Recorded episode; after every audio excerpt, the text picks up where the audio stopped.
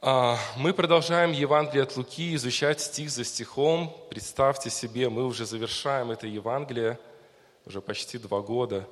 Мы его изучаем, каждый стих, который аккуратно а, врач Лука скрупулезно а, под действием, абсолютным, полным и совершенным действием Святого Духа написал каждое слово, каждую деталь, каждую встречу, которая происходила там много-много лет назад во время посещения Господа нашей земли с великим планом. Давайте начнем 23 главу и будем читать с 1 по 12 стихи. Этот текст показывает нам худшее в человеке а, и лучшее во Христе. Можно так озаглавить этот текст. Худшее в человеке, но лучшее во Христе.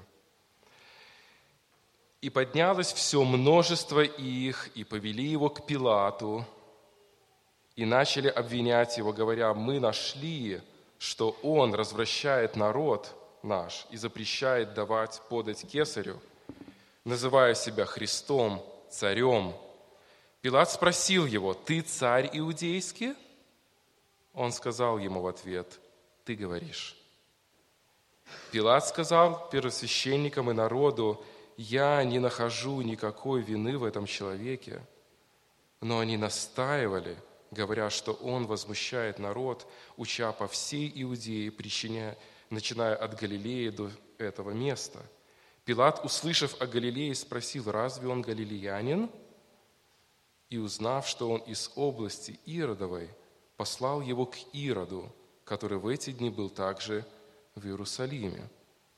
Ирод, увидев Иисуса, очень обрадовался, ибо давно желал видеть его, потому что много слышал о нем и надеялся увидеть от него какое-нибудь чудо. И предлагал ему многие вопросы, но он ничего не отвечал ему. Первосвященники же и книжники стояли и усиленно обвиняли его, но Ирод со своими воинами, уничижив его и насмеявшись над ним, одел его в светлую одежду и отослал обратно к Пилату. И сделались в этот день Пилат и Ирод друзьями между собой, ибо прежде были во вражде друг с другом. Мы находимся в последних, даже уже не днях, а часах жизни нашего Господа Иисуса Христа. А если быть более точным, то текст, который мы читали, а, имел место быть ранним утром пятницы, в тот день, когда Христос был распят скорее всего, было около пяти часов утра.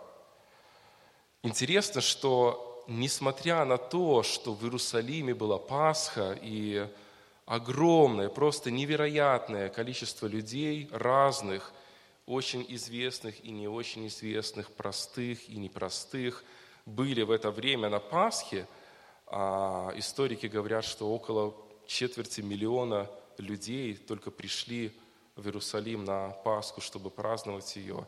И для древнего мира это просто невероятное количество, просто невероятное количество людей.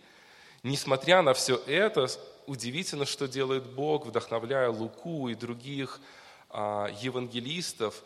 А, он описывает в эти последние часы встречи Иисуса Христа с определенными отдельными людьми или группами людей –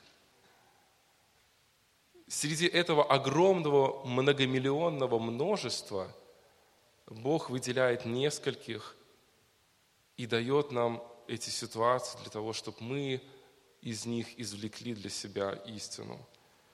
Христос встречает а, толпу вместе а, с фарисеями и книжниками. Христос встречается с Пилатом, Он встречается с Иродом – мы также видим в повествовании, Иисус общается с женщинами, которые скорбят о нем, он общается с разбойниками. Мы видим здесь также а, Симона Кириянина, а, мы видим также Иосифа Аримафейского, мы видим отношения и общение Христа со своим Богом, Отцом. И все эти встречи имеют огромное значение, потому что они все показывают отношение а, людей или групп людей ко Христу. Отношение людей ко Христу. Фокус внимания на Христе. И сегодняшний текст, он говорит нам о трех, можно так сказать, группах людей. Это а, Синедрион, первая группа, а, вторая – это личность, это Пилат, и третья – это тоже личность Ирод и их отношение ко Христу. И для нас это очень важно, потому что это показывает нам то, каким образом можем себя оценивать, какие у меня отношения со Христом. Итак, давайте начнем этот текст, стих за стихом. Я еще раз прочитаю первый стих. «И поднялось все множество их, и повели его к Пилату». И вопрос, конечно же, первый, что это за множество, которое поднялось и а, повело Иисуса Христа к Пилату? И когда мы задаемся этим вопросом, конечно же, мы обращаемся к концу предыдущей главы, 22 главы, и понимаем, что множество – это Синедрион, где Иисус Христос был судим в эту ночь во главе а, с первосвященником Киафой а, и Анной.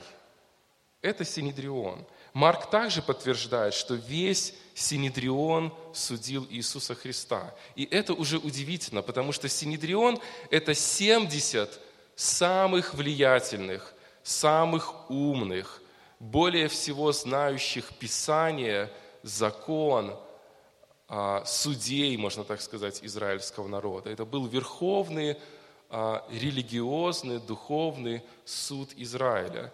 Тот, который имел в себе цель а, оправдывать невиновных и судить виновных, но вместо этого мы видим, что Синедрион единогласно осудил на смерть абсолютно невиновного Иисуса Христа. И это говорит нам о том, насколько сильно а, пало общество израильское, насколько сильно духовно опустился израильский народ.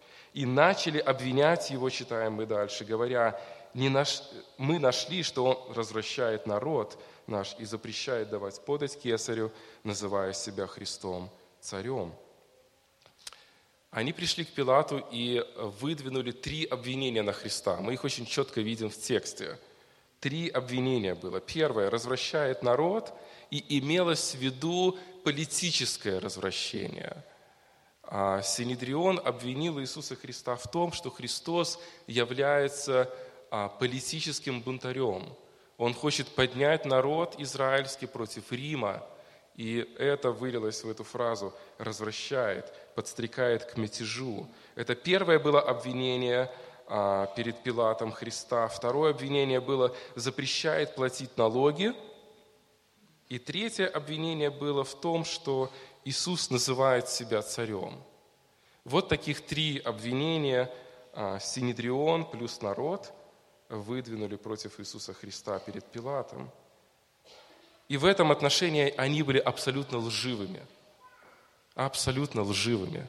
Все три обвинения были совершенно лживыми. Иисус никогда не подстрекал израильский народ к бунту. Он, наоборот, говорил, «Царство мое не от мира сего». Он никогда не ввязывался ни в какие политические процессы. Он держался как можно дальше от всего этого, от всяких бунтарей, от какого-либо бунта. Он совершенно по-другому мыслил, совершенно противоположным образом мыслил. Поэтому это обвинение было совершенно ложным. Более того, Иисус никогда не призывал не платить налоги. Наоборот, Он призывал платить налоги. Помните, Кесареву кесаря, а Божье Богу. И таким образом он учил а, совершенно противоположному. Более того, Христос никогда не собирался стать царем в Израиле. И помните, однажды а, Иоанн описывает в шестой главе своего Евангелия, пришли ко Христу и хотели тайно сделать его царем. Но Иисус сбежал от них. Он был против этого. Он не собирался быть царем. И перед Пилатом Христос сказал, царство мое не от мира сего. Совершенно другое царство. Другими словами, пришли люди из Синедриона и обвинили Христа в том, к чему он имел абсолютно противоположное мнение. То есть Писание нас учит тому, что их обвинения были совершенно противоположными тому, как мыслил и действовал Христос. Совершенно ложные обвинения. Это первая печальная нота их сердца. И вторая печальная нота их сердца заключалась в том, что люди из Синедриона, они совершили над Христом совершенно ложный, незаконный суд. Совершенно ложный и незаконный суд. Они должны были судить Иисуса днем. Это было правильно по их же законам, но они делали это ночью. Формально они дождались пяти утра, когда солнце всходит, и как бы считается, что начинается день. Но по сути своей любой суд в израильском народе по израильскому закону должен был происходить при свете дня. Он должен был быть днем.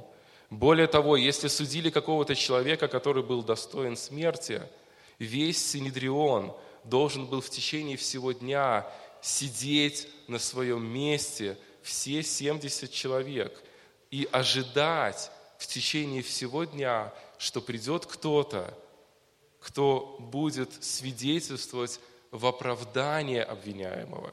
И если они находили два или три свидетельства в оправдание обвиняемого, этого обвиняемого не могли судить судом к смерти.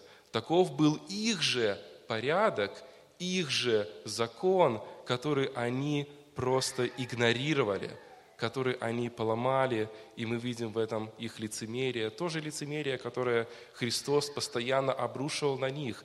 Они с удовольствием исполняли закон, который был им удобен, и попирали закон, который был им неудобен. Потому что во главу души их лежал не закон, а их собственное похотливое сердце, которое хотело наживы, хотело чего-то своего. Более того, Матфея 26 главе в 59 и 60 стихах показывает о том, что они искали ложных обвинителей. Представьте себе, сидит 70 мужей, которым доверили судить справедливо, и их сердце, их желание, их страсть, их мозг, интеллект и образование обращено к одной определенной цели. Я хочу найти лжесвидетеля, который очень красиво, очень четко и ярко засвидетельствует против Христа. Это просто поразительно. И поэтому мы убеждены, что их суд был ложный. Матфей говорит, приходили многие лжесвидетели, но не нашлось ни одного, который сделал бы это эффектно, ложь которого была бы достаточно мотивированной, достаточно убедительной. Это то, что там происходило – их обвинения перед Пилатом были ложными, их суд над Иисусом был ложным. Более того, когда Иисуса Христа осуждали во дворе этого Синедриона, они обвиняли его в богохульстве, потому что нашли, что Христос назвал себя Богом. Это было суть их обвинения, которое они смогли а, каким-то образом оформить. Интересно, что когда они пришли к Пилату, они про это обвинение забыли. Они Пилату не говорили, что он богохульник. Они Пилату не говорили, что Иисус называет себя Богом. Перед Пилатом звучало совершенно другое обвинение. И это еще раз подчеркивает их ложь и сознательное лицемерие. Весь Синедрион, пока шел, наверное, от места собрания Синедриона до дворца Пилата придумал совершенно новое обвинение, которое было бы удобно перед Пилатом. Поэтому мы видим этих людей, эту толпу, этих 70 а, великих израильских мужей, которые ненавидели Христа, шли на ложь, шли на обман, шли на фабрикование фактов, а, шли на попирание собственного закона для того, чтобы уничтожить Христа. Они знали истину, но они отвергли истину. Интересно, что Пилат, а, представьте себе, что он видит. Раннее утро, 5 утра, Пасха. Идет толпа. Вы должны к Пасхе готовиться. Сегодня Пасха. Вы очень религиозны. Тысячи людей пришли в Иерусалим. Я думаю, Пилат меньше всего ожидал, что в этот день в его руках окажется чья-то жизнь, которую нужно будет судить. Такая ситуация, которую нужно будет решать. Я думаю, Пилат не мог поверить своим ушам. Иудейские лидеры вдруг стали невероятно влюбленными в римских оккупантов и привели человека, который вдруг решил каким-то образом противостоять против Рима. Скорее всего, Пилат хотел спросить, ребята, если, если этот человек собирается поднять бунт против римского правления, то по сути своей он должен быть вашим лучшим другом, потому что вы всегда ненавидели Рим. Но несмотря на всю абсурдность их обвинения и тогдашнего положения, их сердце настолько, настолько было против Христа, что они не боялись выглядеть безумцами, они не боялись выглядеть смешными – они не боялись того, что они идут против собственной логики, они идут против собственной культуры, против собственного народа, защищая Рим. И даже Пилат, Матфея 27 глава, 18 стих, он знал, написано, ибо он знал, что предали его из зависти. Даже Пилат это видел. Даже Пилат это видел. Вы знаете, сегодня в мире очень много людей, которые открыто воюют со Христом.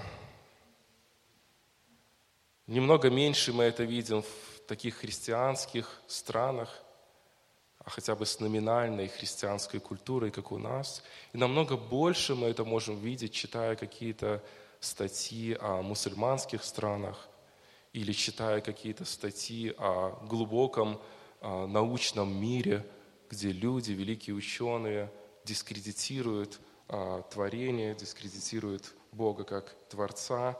Но тем не менее мир полон войны со Христом. Ничего не изменилось с тех пор. Ничего не изменилось. Есть люди, которые воинственны по отношению к Христу. И звучит вопрос, что я сделаю с Иисусом? Может быть, кто-то из здесь сидящих имеет такие же чувства и желания по отношению к Христу, какие были у этих людей – они не заботились ни об авторитете, ни о честности, ни о законе. Они настолько ненавидели Христа, Он настолько им мешал, что они пытались убрать Его из своей жизни. Интересно, что осудив Христа, они на самом деле осудили себя. Вот этот Синедрион плюс толпа, народ, осуждая Христа, на самом деле они осудили самого себя – то, кто они есть, было определено тем, какое отношение они имели ко Христу. Это очень важная, это очень важная заметка. Давайте посмотрим дальше. Еще один образ нам Лука оставляет. Это Пилат. Стих 3. Пилат спросил его, «Ты царь иудейский?» Он сказал ему в ответ, «Ты говоришь». Интересно, зачем Пилат задавал вопрос – ответ на который он хорошо знал. Интересно, почему Иисус ответил на вопрос Пилата, по сути своей, не отвечая на его вопрос. Это очень странная полемика, очень странный разговор. Иоанн намного больше нам говорит о словах, которые произнес Пилат, о словах, которые произнес Иисус – но очень важно заметить, заметить саму личность Пилата. Он обладал очень большой властью. Он был гораздо выше, чем был Ирод. И интересно, что Пилат очень старался спасти Иисуса. Первосвященники, Синедрион, часть народа очень сильно старались убить Иисуса. Пилат очень сильно старался спасти Иисуса. Мы видим здесь совершенно противоположную личность. Он хотел заставить евреев разбираться самих а, в отношениях со Христом. Об этом Иоанн говорит в 18 главе. Он хотел избавиться от этого бремени Христа, и в седьмом стихе он посылает Иисуса а, к а, Ироду, Пилат также пытался склонить евреев к тому, чтобы взять Иисуса под стражу и, как традиция свидетельствует, отпустить его как преступника свободного на Пасху. Вы помните этот диалог, когда хотели поменять на Вараву Христа. Пилат очень сильно пытается. Если мы прочитаем все обстоятельства, которые оставляют нам четыре евангелиста, мы видим, что Пилат буквально таки из кожи вон лезет для того, чтобы спасти Христа, для того, чтобы спасти его жизнь.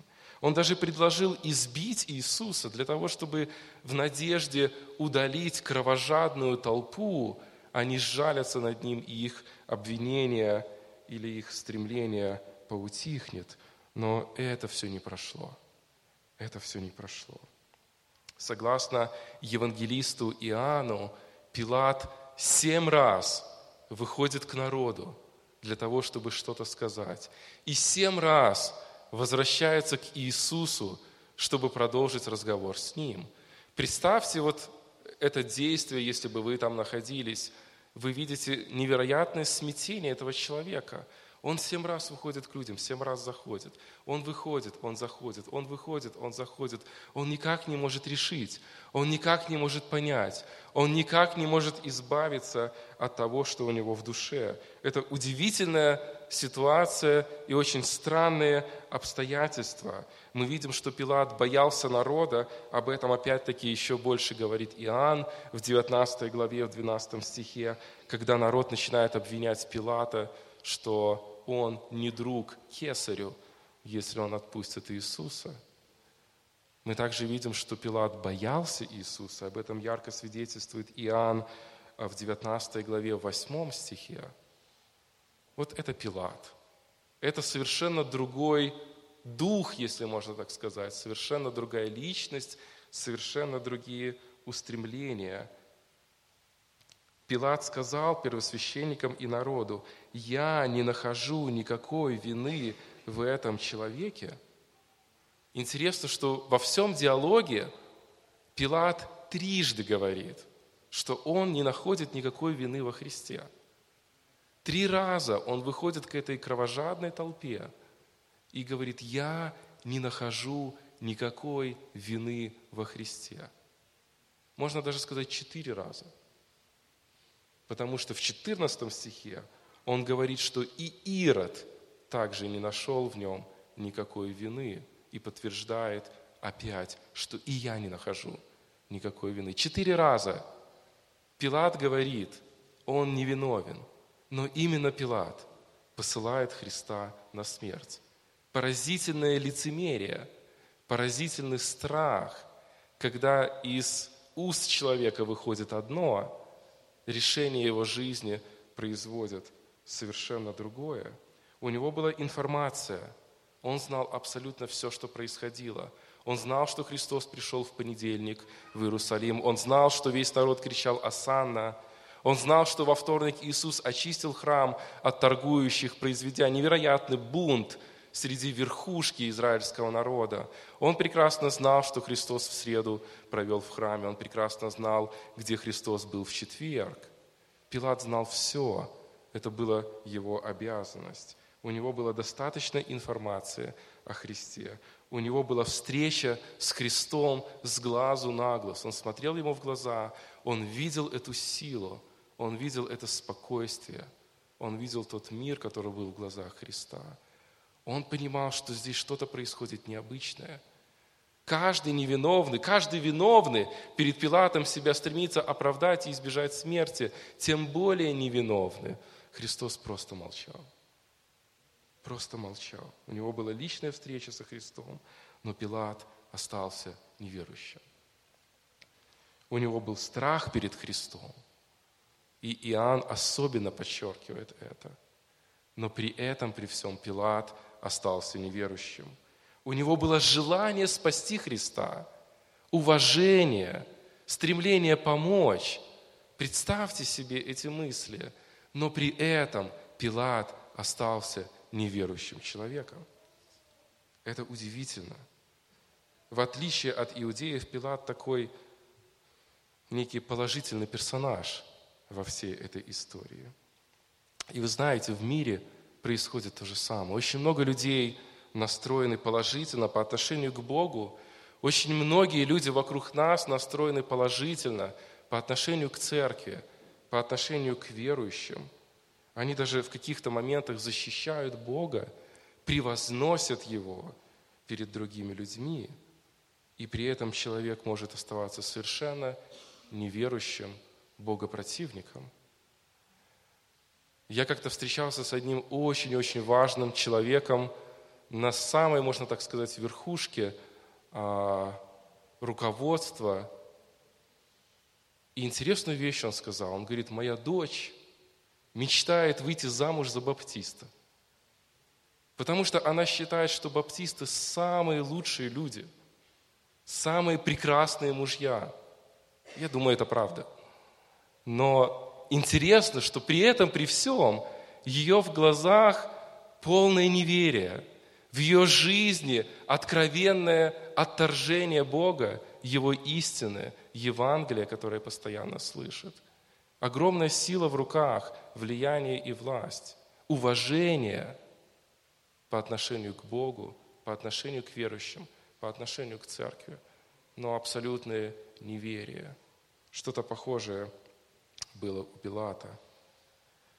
И мы читаем дальше. «Но они настаивали, говоря, что он возмущает народ, уча по всей Иудее, начиная от Галилеи до этого места. Пилат, услышав о Галилее, спросил, разве он галилеянин? Пилат очень хитрый политик, очень мудрый человек. Он пытался избавиться от Христа. Христос ему мешал, мешал его жизни. На троне его сердца был совершенно другой Бог. Поэтому он был пропитан страхом по отношению к евреям. Он боялся потерять свое место, свою власть, свое влияние. И вдруг он узнал, что Иисус галилеянин – и задает вопрос, разве он галилеянин? И мы с вами отвечаем, конечно, он галилеянин. Об этом говорит первая же глава Евангелия от Луки, об этом говорит вторая глава Евангелия от Луки, когда отец Иисуса Христа Иосиф пошел на перепись населения из города Назарета, который был галилейским городом. Четвертая глава Евангелия от Луки, 16 стих говорит о том, что Христос был галилеянин. Это, все, это всем понятно. Иисус действительно был галилеянином. И там был царь Ирод, Ирод Антипа. Там, знаете, там было много Иродов. Его отец был Ирод, он был Ирод, его сын был Ирод, его брат был Филипп Ирод. Там были все Ироды. Очень странные ребята, как-то так себя называют а, одинаковые. Сложно разобраться в этом. Но этот Ирод, это был Ирод Антипа, один из сыновей Ирода Великого, который построил тот знаменитый храм. И вот Пилат хочет избавиться от огромной проблемы, убрать Иисуса из своей жизни, сделать это красиво, деликатно, без крови на своих собственных руках. И он не против его, но Иисус ему мешает. Он даже готов послужить, защитить Христа, но он не хочет, чтобы Иисус был его царем. Иисус мешает его царству. А, и видите, симпатии Пилата недостаточно было для того, чтобы стать верующим человеком. Недостаточно было симпатии Пилата ко Христу для того, чтобы быть истинным христианином. Недостаточно хорошо относиться ко Христу для того, чтобы быть спасенным. Этого недостаточно. И узнав, что он из области Иродовой, послал его к Ироду, который в эти дни также был в Иерусалиме. Конечно, Ирод был в Иерусалиме, возможно, даже на соседней улице – потому что была Пасха, и все пришли в Иерусалим. И давайте посмотрим на этого человека, Ирод Антипа, сын великого Ирода, Ирода Великого, который построил храм. Ирод Великий умер а, четыре года до а, Рождества Христова, четыре года до новой эры. И поделил свое царство между своими тремя сыновьями. И вот как раз-таки Галилея, она досталась Ироду Антипе – а, но мы знаем мало об этом человеке, знаем только одну историю, связанную с Иоанном Крестителем. Помните, Ирод Антипа поехал к своему брату Филиппу в Рим, э, и у того была жена Иродиада, и она понравилась Ироду. И те развелись, Ирод на ней женился. Она, кстати, была его племянницей, то есть тут мы видим развод, а, мы видим кровосмешение. А, они поженились, и помните, Иоанн Креститель, он был против, он осуждал Ирода, но они затащили его в тюрьму, и в конечном итоге они его убили. Э, Иродиада подговорила свою дочь, Соломею, чтобы она танцевала, то есть соблазняла Ирода, и соблазненный ей Ирод а, согласился исполнить ее желание, и таким образом они убили Иоанна Крестителя. Вот семейка, смотрите, кровосмешение, развод, а, неверный брак, соблазнение отца, убийство пророка. А, это то, та, скажем так, структура жизни, в которой был Ирод и кем он был. Несколько упоминаний мы видим в Евангелии от Луки о Ироде. Он искал увидеть Иисуса, Лука говорит в 9 главе, а, потому что он думал, что это Иоанн Креститель, который воскрес. В 13 главе, в 33 стихе кто-то пришел к Иисусу и предупреждал его, ты должен убегать из этого места, потому что Ирод ищет тебя убить. Из этого мы знаем, что Ирод пытался убить Христа. Именно в тот момент Иисус называет Ирода лисицей, помните? Помните этот текст. И вот третье упоминание Ирода об Иисусе – это вот этот текст 23 главы, а, который мы с вами читали. Он боялся Христа, он хотел его убить. И вот в этом стихе мы видим, 8 стих читаем, Ирод, увидев Иисуса, очень обрадовался, ибо давно желал видеть его, потому что много слышал о нем и надеялся увидеть от него какое-нибудь чудо – и предлагал ему многие вопросы, но он ничего не отвечал ему. Ирод был полон любопытства по отношению ко Христу в этот момент. Он очень много слышал о Христе, и это совершенно понятно, но он никогда не видел Его. Он никогда не видел Его. И, конечно, когда он в это пятничное утро был удивлен присутствием Иисуса Христа в своем дворце – он был очень сильно удивлен и обрадовался. И вот вопрос, почему, предлагая многие вопросы, Иисус ни на один из них не ответил? Я думаю, что ответ на этот вопрос очень простой. Ирод задавал вопросы с ненужной целью, с неверной целью. Ирод хотел видеть Христа, но он хотел видеть Христа не с той целью, с которой он должен был хотеть видеть Христа. Иисус был для него диковинкой, на которую интересно посмотреть. И он не понимал, что перед ним стоит Христос, Божий Сын, которому нужно поклоняться. Совершенно разная цель, неверная цель. Можно увлекаться христианством, интересоваться Христом – задавать очень много разных вопросов хороших. Но если у нас неверная цель, то Христос будет молчать. Христу задавали много вопросов. Вы помните, ему задавали вопросы Никодим, Самарянка, Марфа, ученики, Петр, иудеи, очень много вопросов фарисеи задавали, а, 61 вопрос звучит через четыре Евангелия к Иисусу Христу, и на все Христос отвечает. иногда, отвечая на вопрос, Он отвечает совершенно на другой вопрос. Бог будет говорить о том, о чем нужно говорить с этим человеком, а не о том, что хочет этот человек. Но тем не менее Христос отвечал. Перед Иродом Христос молчал не та цель, не те вопросы. Если бы Христос сейчас предстал перед вами, какой бы вопрос вы ему задали? Что бы вы у него спросили? Подумайте об этом.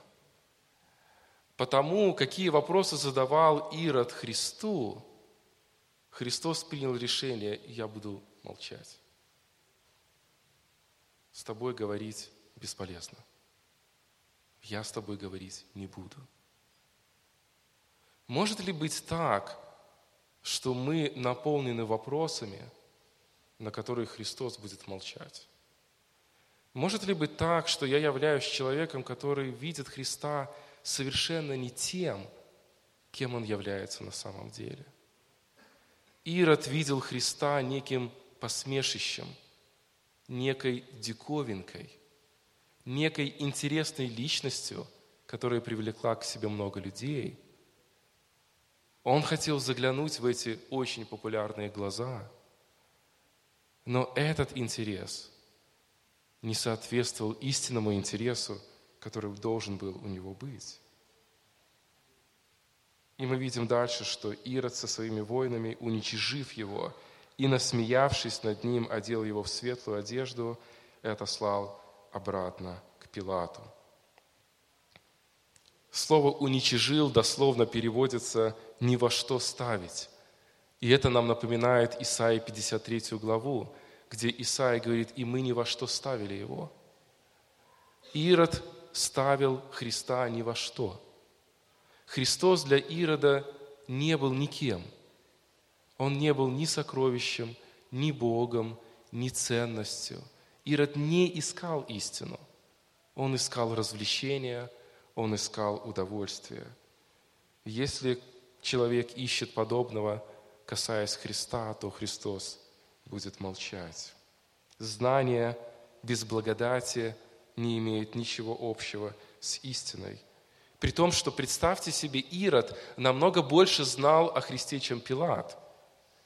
Пилат был язычником. Ирод представлял израильский народ, он был царем израильским.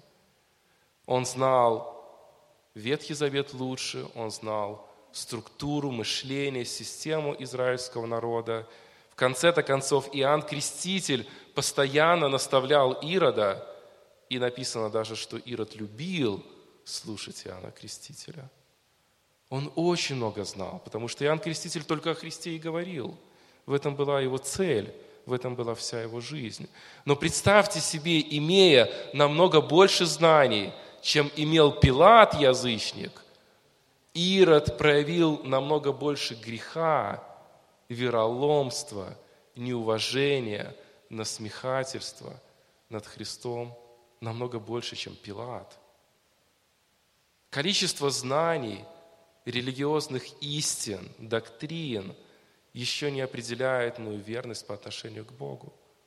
Но состояние моего сердца, чего оно жаждет, вот что определяет – и 12 стих мы читаем, «И сделались в тот день Пилат и Ирод друзьями между собой, ибо прежде были во вражде друг с другом». Интересно, как грех объединяет людей, да? Они были врагами по отношению друг с другом, но они сделались друзьями благодаря их ненависти по отношению к Христу. Оба хотели избавиться от Христа. Обоим он мешал – Оба не приняли его как своего личного спасителя. Оба не интересовались истиной, но стали друзьями. Это как в советское время, помните, коммунисты ненавидели Христа и церковь, и это очень сильно объединило людей. Вся страна а, была Бога ненавистниками, а, грех объединяет. Интересно, почему а, Пилат и Ирод были врагами? Кроме единственного упоминания косвенного, которое может нам свидетельствовать о причине их вражды, мы больше ничего не знаем из Писания. Но это 13 глава Евангелия от Луки с 1 стиха. Вы помните, как Пилат убил очень много галилеян, написано, смешал их кровь с жертвами. То есть сделал это, судя по всему, прямо в храме. И это были галилеяне, за которых отвечал Ирод – и, возможно, это событие, страшное событие а, прекрасного в кавычках Ирода, который вроде бы неплохой перед Христом на суде, мы видим его во всей красе в Евангелии от Луки в 13 главе. Возможно, это послужило а, их распри, их ненависти по отношению друг к другу. Историк Филон пишет также интересную историю о том, что однажды Пилат потребовал, чтобы во дворце у Ирода а, на видных местах закрепили множество военных щитов. А на каждом из этих щитов был какой-то символ, какой-то человек, какой-то римский герой, военный. И, конечно же, иудеи воспринимали это все как идолопоклонство, поклонение какому-то э, изображению. И они очень сильно восстали против Ирода. Они говорили, у тебя в собственном дворце сплошь и рядом идолы висят. А Ирод пытался сделать отношения э, с израильским руководством более мягкими, хотя сам, по сути, понятно, был неверующим человеком. И вот эту историю описывают как а, конфликт между Иродом и Пилатом. И историки говорят, что а, Ирод тогда очень сильно жаловался Тиберию, а, императору, который тогда возглавлял Римскую империю. Ирод очень любил Тиберия. Ирод был очень большим подхалимом римским. Он построил город – на берегу Генесарецкого озера, назвал его Тивериада. Кстати, он до сих пор там есть, этот город, очень большой город. Ирод построил и, и назвал его в честь Тиберия, в честь императора. Конечно, Тиберию это очень понравилось. Даже озеро Генесарецкое, помните, да, Галилейское озеро, еще есть название. Иоанн, кажется, в 16 главе упоминает это озеро как Тивериадское. То есть Ирод даже озеро Галилейское переименовал в честь Тиберия. И понятно, когда Ирод жаловался Тиберию на Пилата, Тиберий защитил Ирода и заставил Пилата убрать все эти щиты. А, и таким образом Пилат был оскорблен Иродом, а по сути своей Пилат занимал гораздо более высокий пост – чем Ирод. Возможно, эта история послужила причиной их вражды, мы не знаем, это вне библейский источник. Но тем не менее, мы знаем, что несмотря на все эти обстоятельства, они стали едины друг с другом. Грех и ненависть ко Христу объединила их. Они стали друзьями, и это согласуется с Писанием. Мы помним с вами Псалом 2, 22 стих. «Восстали цари на Господа, и Христа Его, говорит псалмопевец. Этот же псалом цитирует в 4 главе в Деянии апостолы, 26-27 стих. Они называют даже имена, что это был Пилат и Ирод. Вот какие цари. И опять цитирует второй псалом, 22 а, стих, о том, что восстали цари на Господа. И мы это видим. Интересно, пророчество исполняется. Два царя восстали на Христа, Пилат и Ирод и они его уничтожили. Посмотрите, какая интересная картина. Есть яркие, открытые ненавистники Христа. И сегодня в мире таких людей очень много. Есть люди, которые хитрые, подобно тому, каким был Пилат. Они вроде бы не против, они вроде бы хотят помочь, но в то же время они отвергают Христа, отвергают Его силу, власть, божественность, Его царство – есть такие, как Ирод, который искал просто удовольствие, искал наслаждения, не верил, насмехался, издевался. И при этом он же, так же, как и Пилат, не видел в Иисусе Христе вины к смерти. Кем в этой всей картине является Христос? Мы, когда читаем эти 12 стихов, мы понимаем, что несмотря на яркость Пилата – несмотря на яркость Ирода, мы видим, что Христос является главной фигурой во всей этой картине. Если бы не Христос, всего этого суда не было бы. Если бы не Христос, не были бы взбудоражены все эти сердца, израильские, иудейские, сердца начальников, сердце Пилата мятущееся, похотливое, а, самолюбивое сердце Ирода – во всем этом причиной является Христос. Христос будоражит сердце людей. Он не дает им оставаться равнодушными по отношению к Нему. Каждый человек на этой земле имеет какое-то отношение к Христу. Либо он его принимает, либо он его отвергает. Смерть Христа это не справедливость с человеческой точки зрения, но справедливость Бога привела Иисуса Христа на крест.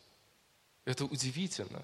Это величайшая несправедливость людей, но это потрясающее выражение справедливости Бога в том, что за грех должна пролиться кровь. Ненависть с точки зрения человека, но невероятная любовь с точки зрения Бога. Это то, что мы видим там, на суде. Невероятная ненависть людей встречается с невероятной любовью Бога, который отдал своего Сына ради людей. Это худшее, что только мог сделать человек на этой земле, предать Христа. Но это лучшее, что Бог приготовил человеку – крестная смерть и искупление от грехов. Просто невероятный контраст отношения Христа с погибающим грешником. О чем говорит эта драма? Давайте подведем итог.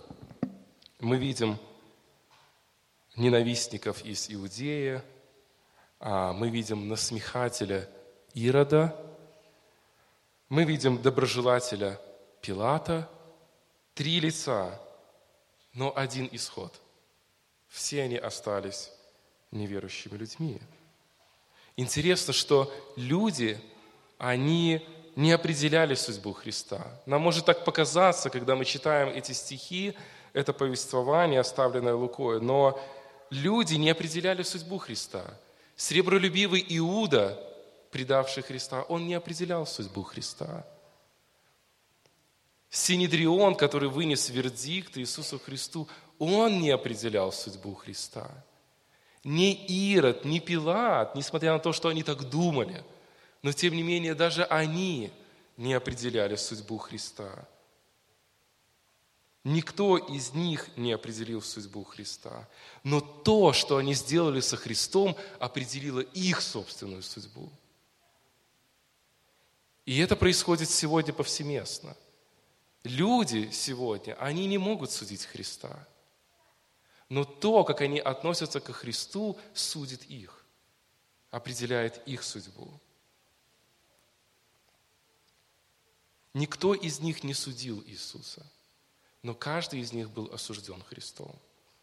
Это то, что мы видим ярче всего в этом тексте.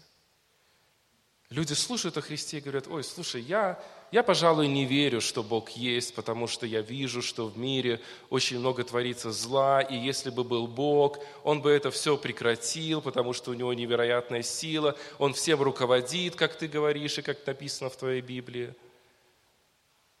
Я думаю, вы много раз встречали таких людей – это просто золотые ответы на Евангелие с точки зрения мира. Это, это мышление человека, когда он думает, я сейчас решу, я сейчас буду тебя, Христос, судить. Нравишься ты мне или нет? Захочу я в тебя верить или не захочу? Удобно мне с тобой или неудобно? По пути нам с тобой или не по пути? Люди говорят, я не думаю, что Бог есть потому что я его никогда не видел. Покажи мне чудо, говорит Ирод. И я поверю в тебя. Что тебе стоит? Ты столько чудес совершил. И у меня вопрос, где Ирод был, когда Иисус совершал чудеса? У тебя столько возможностей было их видеть. Но это все мышление мирского человека, которое мы видим в этих людях – которые думают, что они будут судить Христа. Каждый неверующий человек приходит ко Христу и засунутыми руки в карманы говорит, ну, я сейчас подумаю, сойдешь ты или не сойдешь. Но это совершенно антиевангельское учение. Все эти люди, их отношением ко Христу, наоборот, осудили себя. Один человек приехал в Париж – и встретил очень доброжелательного гида, а, который решил ему Париж показать. Сначала он, конечно, повел его в Лувр, показать все прелести и красоту а, шедевров этого музея. А потом он повел его слушать симфонический оркестр, лучший симфонический оркестр, который можно было только слышать тогда. И, наконец, настал вечер, и этот человек, гость, а, выносит свой вердикт этому дню. Он говорит гиду, ты знаешь, мне не очень понравился Лувр. И мне не очень понравился этот симфонический оркестр – но гид сказал удивительную вещь в ответ. Он поразил своей истинностью этого человека. Он ему ответил, говорит, ты знаешь, Лувр и симфонический оркестр давно оценены людьми высоко. То, как ты их оцениваешь, на самом деле ты оцениваешь себя. И что-то подобное происходило с Пилатом – что-то подобное происходило с Синедрионом, с этой огромной толпой простых людей, которые пришли во двор к Пилату. Что-то подобное происходило с Иродом. Они думали, что они судят Христа. Но их отношение ко Христу на самом деле было судом их собственной жизни, их собственного сердца, их собственного поклонения.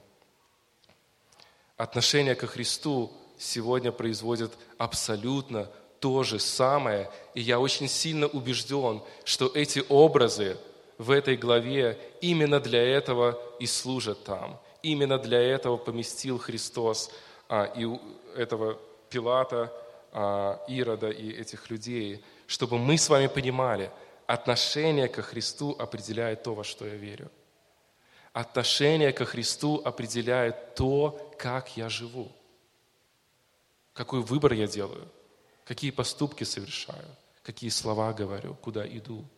Отношение ко Христу определяет то, где будет мое будущее, где будет моя вечность. Мое отношение ко Христу, каково оно, на кого я похож? На фарисеев, на Пилата, на Ирода. Может быть, я похож на Фому, который увидел Христа и сказал, Господь мой и Бог мой. Это тоже отношение ко Христу. Такое же отношение ко Христу выразил разбойник на кресте. Кстати, еще один свидетель невиновности Христа. Он сказал, что Христос – его Бог, и Христос подтвердил его спасение. Мое отношение ко Христу – это самая главная истина в этом тексте, в этом бурном, в этой драме, мое отношение ко Христу. И я хочу закончить 22 стихом 27 главы Евангелия от Матфея. Это вопрос Пилата, который не озвучивает Лука, но озвучивает Матфей.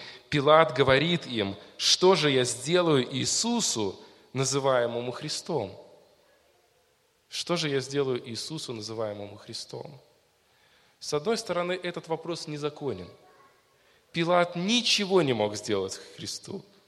Помните, Иисус сам ему ответил, ты не можешь надо мной иметь никакой власти, если тебе не будет дана свыше. В то же время этот вопрос абсолютно законен. Что я сделаю с Иисусом? Что каждый из вас делает со Христом? Как вы отвечаете на этот вопрос? Может быть, вы уже ответили? Может быть, вы сейчас отвечаете? Может быть, вам предстоит еще ответить? Но для каждого человека на этой земле звучит этот вопрос, что я делаю со Христом? И ответ на этот вопрос определяет мою жизнь, определяет мои поступки и имеет отношение к моей вечности, полное и абсолютное. Это то, о чем говорит текст. И я хочу, чтобы мы остались с этими мыслями, а, вместе помолились, оценивая свое собственное сердце, оценивая свои отношения со Христом, оценивая свои души и сердца наших близких, возможно, неверующих людей, которые мы знаем, как они оценивают Христа, и они нуждаются в нашей помощи, в Евангелии, чтобы мы им проповедовали. Пусть Господь благословит нас через эти мысли. Давайте встанем и вместе помолимся.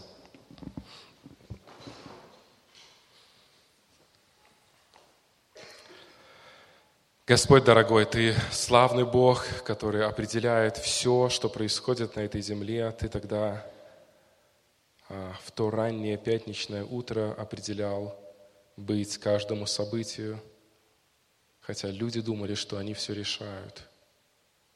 Сегодня мир полон таких же людей, как и тогда, которые думают, что в их руках их жизнь, которые думают, что в их руках вся власть, которые думают, что они судят тебя и решают, нужен ты им или нет.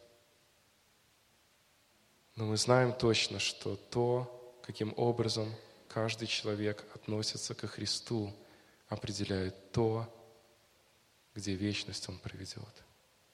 Мы просим, благослови нас, оценивать свое собственное сердце, в каких отношениях мы с Тобой, и делать все для того, чтобы эти отношения были более-более яркими, более-более истинными, более-более соответствующие Твоим желаниям, Твоему Слову. Благослови, Господь, и тех людей, которые оценивают Тебя подобным образом, как это делал Пилат, демократично, аккуратно, с желанием добра, но отсутствием веры. Может быть, кто-то здесь есть, который подобен Ироду и насмехается над тобой. Может, кто-то есть, который подобен Синедриону, готов идти на ложь, на ухищрение, на неисполнение даже собственных обязательств готов выглядеть смешным и нелогичным, так сильно ненавидит Тебя. Мы не знаем, Господь, сердце каждого, но мы очень хотим, чтобы каждый в этом здании, в этом поселке, в нашем городе принял Тебя как своего личного Спасителя. Мы хотим, чтобы для каждого Ты, Христос, засиял, как драгоценный царь на троне их собственного сердца – чтобы они отдали свою жизнь для Тебя, жили для Тебя, славили Тебя, поклонялись Тебе, служили Тебе. Благослови всех нас в этом, благослови наш город в этом, и будь прославлен наш вечный Бог, Отец, Сын и Дух Святой. Аминь.